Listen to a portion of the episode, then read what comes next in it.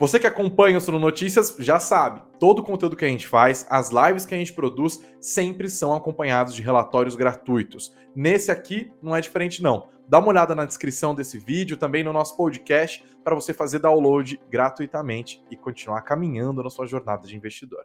O conflito entre a Rússia e a Ucrânia parece algo bem distante da realidade brasileira, especialmente aqui dos investidores, mas tem impacto sim, não só nos investimentos, mas também nos preços que a gente paga todos os dias. É por isso que a gente aqui do Suno Notícias preparou esse vídeo para explicar para você como esse conflito lá do outro lado do mundo está fazendo preço aqui no Brasil. Eu sou Gregory Prudenciano, editor multimídia e apresentador do Suno Notícias, e desde já eu peço, deixe seu like.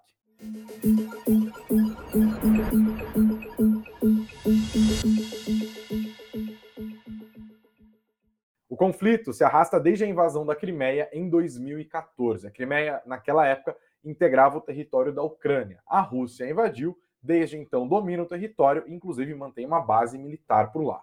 O conflito remonta à história de quando havia ainda a União das Repúblicas Socialistas Soviéticas. E a Ucrânia está numa área bastante especial de influência da Rússia e do Ocidente ao mesmo tempo. É praticamente o território que separa a Rússia da Europa Ocidental.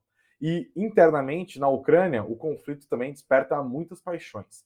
Parte da população e dos políticos defende um alinhamento do país à Rússia, enquanto outros ucranianos defendem uma aproximação com a Europa e com o Ocidente de maneira geral, especialmente da União Europeia, que está ali, né, vizinho deles mesmos. A Ucrânia, inclusive, quando percebeu que a Rússia estava tomando mais poder na região e começou a mandar, desde abril de 2021, tropas para a fronteira com o país, começou a flertar com outros países, especialmente com os inimigos históricos da Rússia, os Estados Unidos, na forma da OTAN, a Organização do Tratado do Atlântico Norte, que é uma aliança militar criada pelos Estados Unidos lá em 1949, remete à Guerra Fria, portanto.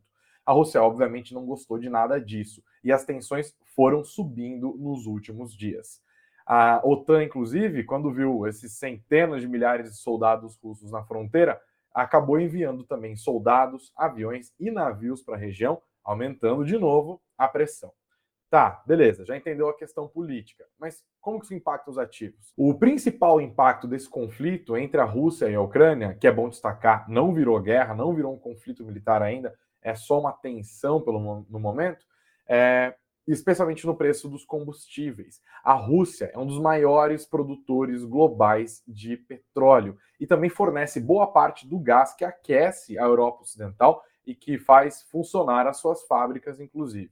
Há um temor de desabastecimento, especialmente ali na Europa Ocidental, ao mesmo tempo em que muitos especialistas estão apontando já algumas semanas na perspectiva de aumento do petróleo globalmente a pandemia desorganizou a cadeia produtiva de vários setores, certo? A gente já falou sobre isso várias vezes, inclusive aqui nas nossas lives sobre Notícias. E também afetou a produção do petróleo, que desabou no auge da pandemia e que vem sendo recomposta em um ritmo menor da demanda. Isso por si só, né, aumentou a demanda e a oferta ficou restrita, já faz com que os preços dos combustíveis subam. E agora esse conflito faz com que ainda haja mais expectativa de elevação dos combustíveis nos próximos meses. Nessa semana que acabou, inclusive, nós vimos várias vezes os barris de petróleo batendo recordes nos últimos anos, atingindo valores que eles não encontravam desde, olha só, 2014, novamente. Ou seja, no meio de um processo de demanda crescente e de oferta restrita, a gente tem mais um fator para botar a pressão do petróleo lá em cima. Tá?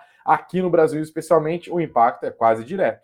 Como a Petrobras mantém a sua política de paridade de preços, isto é, tenta igualar no mercado interno os preços que são praticados internacionalmente, isso pode sim se tornar uma pressão inflacionária aqui no Brasil, a semelhança até do que aconteceu em 2021. É importante destacar, em 2021, os combustíveis foram os itens que mais pesaram para compor esse PCA de 10,06%, muito, muito acima do que o mercado é, projetava no começo do ano e muito acima do centro da meta do Banco Central, que era de 3,75% para o ano passado. O etanol, inclusive, subiu junto, né? Porque aumenta o preço dos combustíveis aumenta, a demanda por etanol acaba aumentando junto. Em 2021, a gasolina subiu 47,5%, o diesel 46% e o etanol 62,2%. tá? Bom, no caso dos combustíveis ainda tem um agravante importante aqui refletindo a situação do Brasil. É uma commodity, é cotada em dólar. E quando a nossa moeda perde valor em relação à moeda americana, o preço do petróleo soa ainda, acaba se manifestando ainda mais caro aqui para o mercado interno.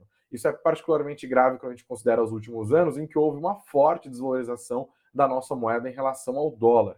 E isso, obviamente, compõe essa pressão inflacionária. O que acaba gerando essa desvalorização da moeda brasileira tem, claro, fatores globais, a própria pandemia fez com que a moeda americana ganhasse força frente a outras moedas, mas também tem fatores internos, especialmente os fiscais, que são aqueles que tornam a nossa economia mais vulnerável na questão cambial. A PEC dos precatórios, por exemplo, foi um pesadelo para o mercado, né? representou muito risco fiscal. Isso comumente aparece na forma de um dólar cada vez maior em relação à nossa moeda.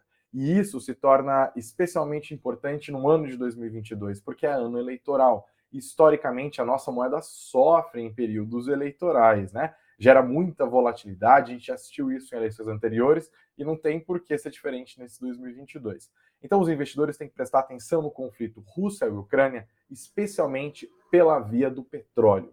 Como isso impacta o nosso mercado, como isso pressiona a inflação e como essa pressão inflacionária se torna pressão no Banco Central para que ele eleve os juros. Esse movimento faz com que o mercado, inclusive, tente se antecipar uma possível alta de juros gerada por esse contexto geopolítico, e isso faz com que várias empresas e setores muito sensíveis à, curva de juros futura sofram, com destaque para o varejo, para as empresas de construção civil e também para as empresas de tecnologia. Mexe com tudo. Por isso, os investidores têm que ficar espertos. Aqui no Suno Notícias, você continua esperto sempre nas nossas duas lives diárias, às 9 horas da manhã, a nossa Morning Call, e às 19 horas, no fechamento do mercado. Além de conteúdos especiais, como este aqui, que a gente está gravando agora. Obrigado pela audiência, não se esqueçam do like, se está chegando agora, seja muito bem-vindo, se inscreve no canal e ativa as notificações. Obrigado pela audiência.